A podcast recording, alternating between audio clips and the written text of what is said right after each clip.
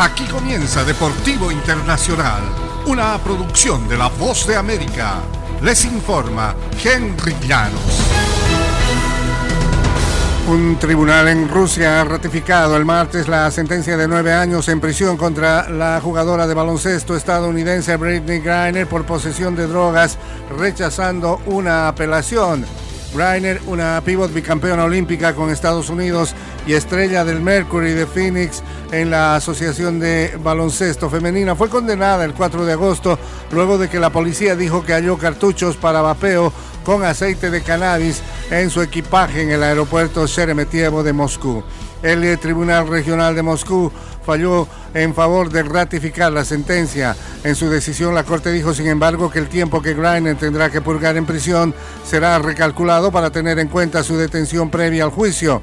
Un día de ese periodo contará como día y medio en prisión, lo que significa que la baloncestista cumplirá alrededor de ocho años en prisión.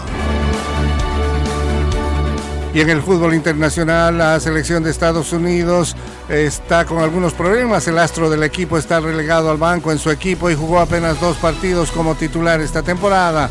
Dos arqueros acaban de descender a la segunda división en Inglaterra. El tercero juega en un club grande de la Liga Premier Inglesa, pero no disputó un solo partido.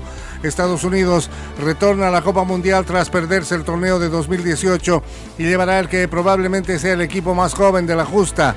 Se habla de tal vez la generación más talentosa que jamás han tenido los norteamericanos, pero llena de jugadores poco curtidos. Se clasificaron con lo justo por diferencia de goles tras eh, perder el último encuentro de eliminatorias de la CONCACAF, la Confederación de Fútbol de Norteamérica, Centroamérica y el Caribe. Y el emir que gobierna Qatar arremetió el martes contra las críticas a su país por su organización de la Copa Mundial, que describió como una campaña sin precedentes contra el primer país árabe que alberga el torneo de fútbol. Desde la victoria de su candidatura hace una década, Qatar se ha visto cuestionada y criticada por su trato a los trabajadores inmigrantes y la comunidad LGTBQ, entre otras cuestiones los supuestos abusos contra las legiones de jornaleros con bajos salarios que mantienen en marcha la economía catarí y construyeron sus relucientes estadios para el Mundial, han sido un tema constante de protestas en todo el mundo, especialmente en Europa. Qatar ha rechazado esas críticas de forma reiterada e insiste en que el país ha mejorado las protecciones a trabajadores inmigrantes, afirmando que están listos.